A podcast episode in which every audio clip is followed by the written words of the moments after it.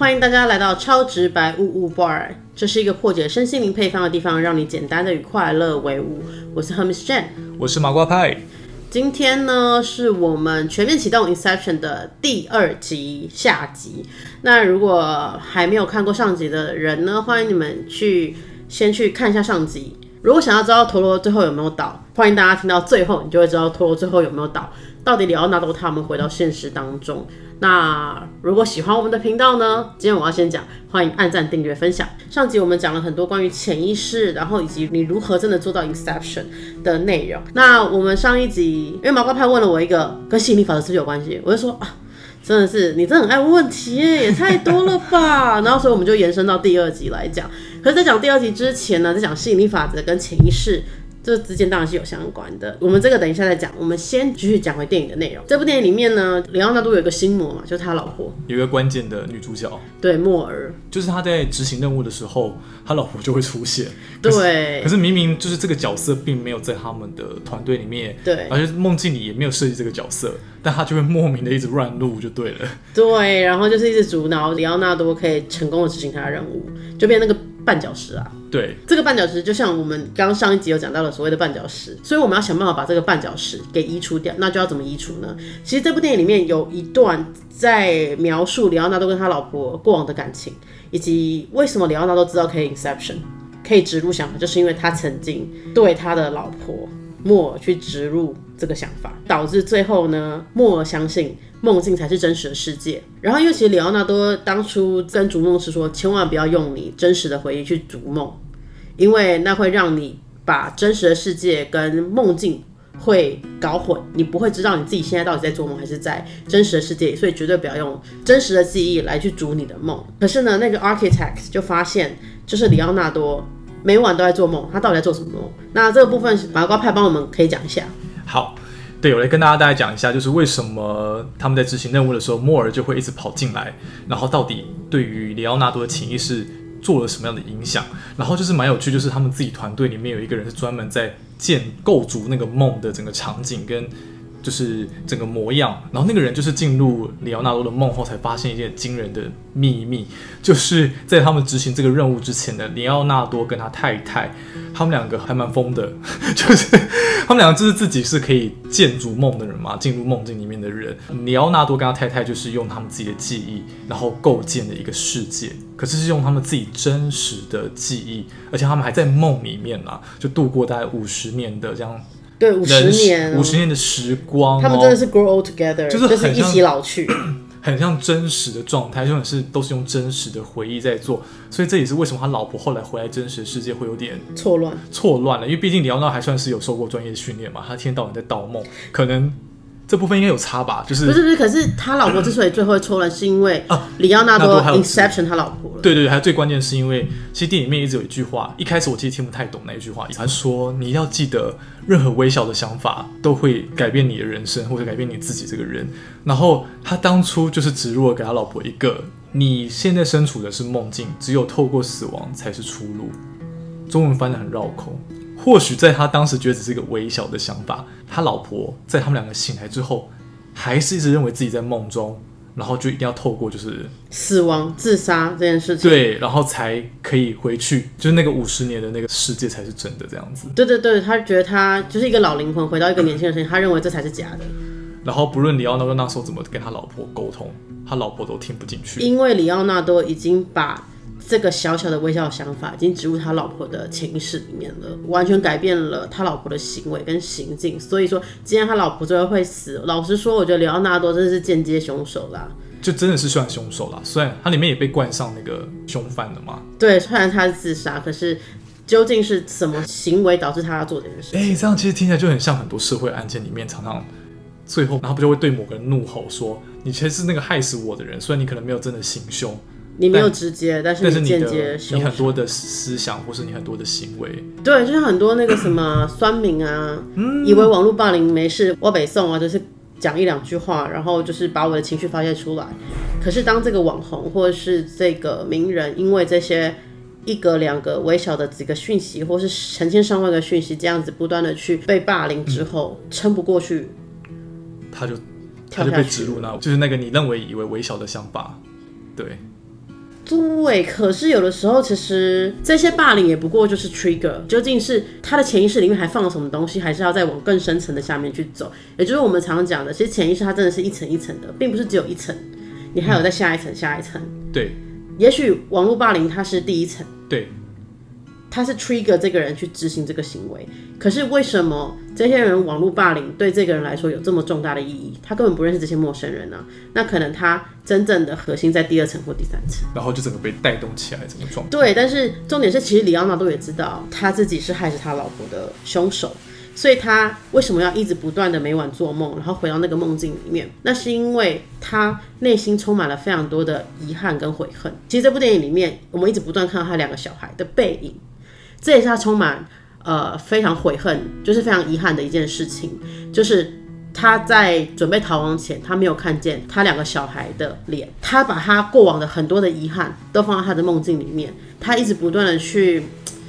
不断的去回味这些事情。那为什么他会不断的回味？就是因为这些遗憾一直困住自己，困着里奥纳多的内心。他放不下，他其实内心根本放不下，所以呃，他在执行任务，他想要成功的去执行任务的时候，他两个小孩也会出现，他的老婆也会出现来阻止他的任务。那其实是可以回归到我们现实当中，很多人我们想要做一些想让我们自己成功的事情，可是因为我们总是因为过往的一些遗憾、悔恨、受伤，让我们一直不断的，我们没有放下那些过往的伤害跟回忆，所以我们就会一直不断的徘徊在那些过往的一些不好的事情上面，所以导致我们在迈向我们成功美好的人生上面，便是一个绊脚石。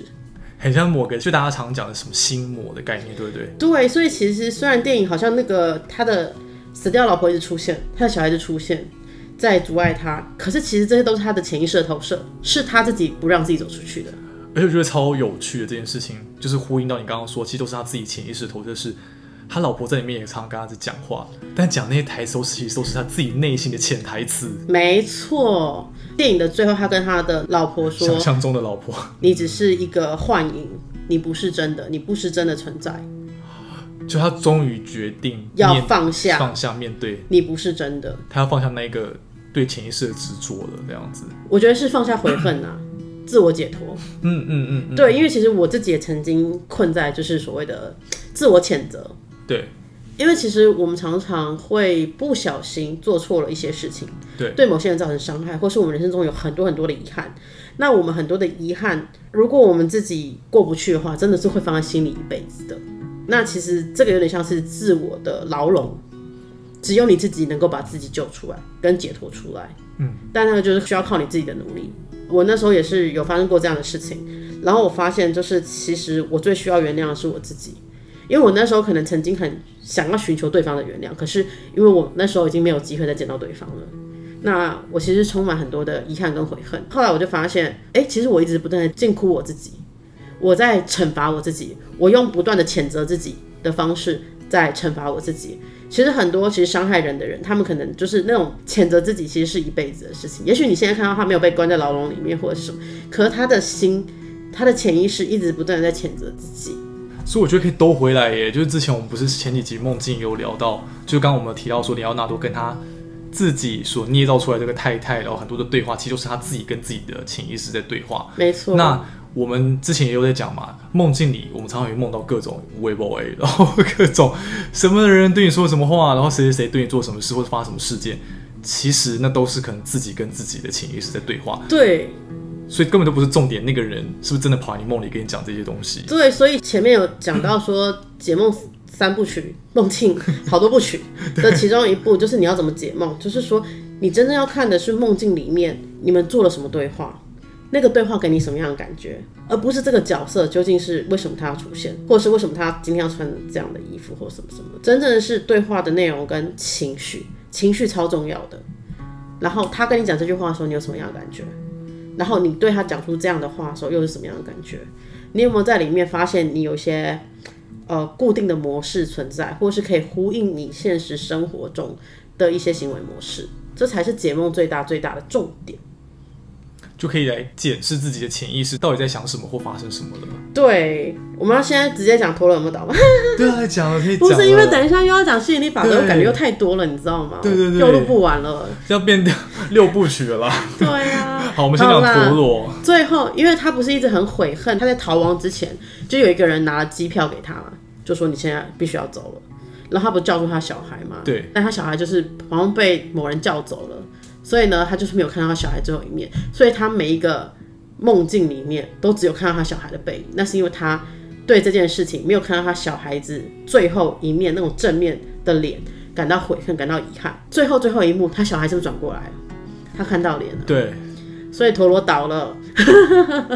就他真的回到真正的他回到真正的现实当中了，而且呢，就是已经没有遗憾，他可以看到他小孩子的脸，而且其实那个时候里奥纳多的爸爸也出现了，嗯，对对对，所以这不会是一个投射，这是一个真实的状态。嗯嗯，所以我觉得导演他其实，在拍这部电影的时候，因为是诺兰嘛，他真的很厉害。他在拍这部电影的时候，他其实那个细节什么，其实都写的很清楚，只是你有没有看出来而已。对，其实这部电影我真的非常喜欢《Inception》，真的很值得回味再三。最后这个故事的重点，前面是在讲说，呃，就是他们怎么真的去翻转这一个人的潜意识，植入一个想法，改变他的行为。然后接下来，其实他着重在里奥纳多的心魔，你要怎么把你的绊脚石移除？你要怎么放下？自我解脱，一个人的内心潜意识所呈现出来，究竟是你是往成功的道路，还是往失败的道路？其实都在你的潜意识里面就已经埋好很多的因素了。所以就像咪咪讲的，Your thoughts become things，你潜意识有的想法，你就会吸引到什么样的东西进入到你的生命来。其实要让你的潜意识埋下就是正向的念头是很重要的，因为呢，你的想法会影响到你的行为。你的行为会创造你的实相，吸引力法则就是这样子，就是 thoughts become things，你的想法会创造你的实相。所以如果说你的潜意识里面放着不好的想法，你就会吸引到一些你其实不想要的东西来到你的生命当中。可是如果你有能力去把一些好的正面的东西放进你的潜意识里面的话，你就会离你想要的人生、美好的人生、成功的人生越来越近了。诶，那这样的话，所以像那些肯定句，如果光只是在那边念念念念念，你说正面正向的肯定句句，说我哦我很棒，我很美，那 样就是网络上都会传一些这种东西，哦就要每天看镜子啊，对自己说啊我很棒，我越越好什么的，这样是有用的吗？会间接就是说说服你的潜意识吗？老实说啦，还是很麻瓜的时候，我也是会念念肯定句啦。但是有用吗？我觉得它的效力没那么高，而且会慢很多。因为呢，例如说，好，我一直觉得自己不漂亮，好了，然后我每天对镜子说我好美，我好美，好美。可是我不相信我很美啊，你懂我意思吗？你没有打从心底，我没有打从心里相信，即便我一直不断讲这个肯定句，他都没办法去翻转我当初就例如说某个男生，我可能曾经跟某个男生告白过，他说你那么丑，我为什么要跟你在一起？你知道那个受伤的心灵，你怎么可能胜得过这几句“你很美”三个字就可以翻转了？那个放不下的绊脚石还是藏在你心里。对，因为情绪才是最大的粘着剂。当然，肯定就是有用，我不能说它完全没用。你可能就是每天睡前啊，让你在最放松的状态之下，把一些比较正向的语句去洗入、insert 到你的潜意识里面。那当然，它还是有某种程度的效果，只是它的效果非常的慢，非常的缓慢，有点像是。你知道石头慢慢被风吹成沙的那种概念，啊，有点那样子哦。铁杵磨成绣花针。当然，总有一天会成功，但被动式跟主动式的概念吧，对不对？很慢。那如果现在你知道有一个比较快的方法，为什么不用更快的方法？填鸭式教育有没有？我现在乱比喻。对，真的是乱比喻。对，就是你现在明明知道情绪是最大的催化剂，就是那个粘着剂，那你就要用情绪去处理这件事情，而不是就是当你对我很美这三个字是没有反应的，你甚至其实是反对的。我的潜意识其实是反对的哦，我根本不认同我很美。哦，我大概懂你意思。所以其实就有像有些人可能在我们的眼中以某一种可能主流价值观的标准，他不是那种最美的，最美或最帅的人，对就不是校花校草型的人，对但他很知道自己很值得爱，所以他的桃花是源源不断。就是我周边有这样的朋友，嗯，他觉得自己就是，自信美啊，内在美啊，就是我觉得我就是很值得爱。然后我问他为什么，他说原因是因为哦，哦，其实他以前也曾经觉得自己无法吸引人，但可能因为累积几次成功经验后，我猜就是那个东西就忽然开始。但一方面他自己可能内心也有调整好，自己蛮有自信的，然后加上一些 成功经验，他就更大从心里相信自己是值得被爱，对以及可以一直吸引到他人。因为像这种做法，例如说有一个人，他就是可能以前被人家说丑、胖，然后这这件事情对他来说是有伤害的，因此就会认为自己又胖又丑，没人爱。那他怎么去翻转这件事情？我们有两种途径可以去翻转这件事情。第一个就是用催眠的方式，带他回到当下那个情境，对，用一个比较正向的想法去告诉他，就是让他觉得那样的受伤不再是受伤，当年的那样受伤、那样的伤害不会对他造成任何的影响，这是一种方式。第二种方式是，呃，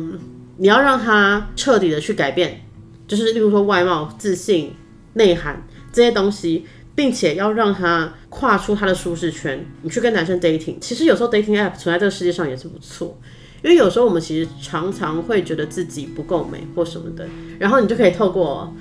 异性的配对，然后就说：“哎、你很可爱，哎、其实你蛮帅的。这样就会出现那个你刚刚说的 action 跟情绪，行动加情绪，”对，加速整个催化那个。对，然后我发现，哎、其实很多人觉得我蛮可爱的，那是不是这样的行为去推翻了你过往的那样的经历？或即使胖，还是很多人啊跟我配对啊，对啊，我胖的婀娜多姿啊，我胖的很可爱啊，啊，嗯，而且到底什么叫胖？对，我还不是健健康康我还不是。很多人爱，对啊，因为真的是青菜萝卜各有所好。对对对对对，所以就是其实你可以用两种方式，一种是真的你去制造情绪，然后呢，你真的去执行，让这样的相关事件有好的情绪，你就可以去翻转你过往的情绪，它就推翻了。另外一种就是进入潜意识的方式，回到当下，去让你当年觉得受伤的那个点。不那么受伤了，甚至是你可以用一个更宏观、更高的角度去看这件事，你就可以翻转它了。所以我不能说肯定句没有用，因为肯定句在翻转的时候，其实还是有加分。那你要去怎么植入？因为肯定句它是一个想法，可是你还是需要情绪进来当粘着剂。肯定句进来，你没有粘着句，你就会跳出去。所以你就是要一直，假设你每天讲肯定句，一个晚上、两个晚上、三个晚上，好啦，终有一天给你粘到啦。你懂我意思吗？我懂你意思，就是其实大家如果真的有看过《秘密》那个影片，我就印象很深刻。他不是有一幕在教大家说怎么催化出你最想要的东西，或你最想要成为的模样，然后你就要，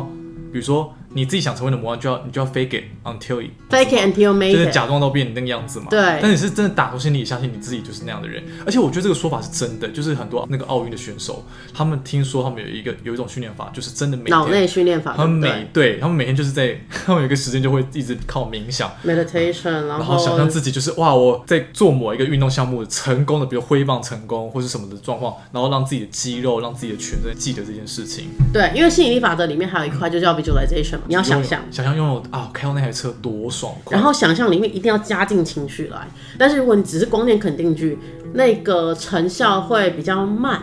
嗯，好对，大概就是这样子。好，我要等下去，我等一下先去试试看关于怎么植入这件事情。嗯，不过呢，正向的想法永远都是会胜过负面的想法，但是有的时候负面的想法太强烈，导致正面的想法你没有那样过往的经验，你就没有办法去抵过负面的想法。所以有的时候，其实我们要先处理好负面的情绪跟过往的负面想法，然后再把正向的想法抓进来，你才能去让你的潜意识去加强你进入成功的这个道路，这样子。嗯所以觉察很重要啦，就要是觉察自己。对，就是需要训练啊。对，还是以后我们来开这样的课程，教大家怎么觉察自己到底有哪些思维潜意识然，后教大家怎么 inception，很需要。是不是？对，我很需要。好啦好啦，哎、那这样我们梦境是不是结束了？没有啊，不是后面还有 我们啊，我们之后再开放 Q A。对啦，反正就是，哎、我真的觉得，哎、我梦境本来只是一开始就是你的朋友对对对，他的那个开启了一同床异梦，的故事。对啊，就是我们这讲了超多梦境，哎，我快变梦境大师了。对对对，反正我们就是大家对这方面有兴趣，就是欢迎可以留言或写信，或许有机会可以录其他集 哎、会不会再来做一集跟弗洛伊德致敬？哦。可以可以可以，弗洛伊德。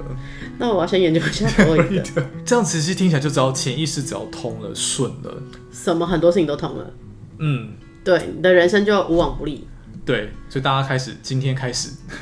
开始检视，检视自己的潜意识。好哟，那今天这一集就先到这边，然后欢迎网友提问啊、跟我们的麻瓜小编讲你们想要问什么问题，然后看我们怎么把更好、更棒的内容带给大家。今天这一集就先这样喽，我们下次见，拜拜。拜拜。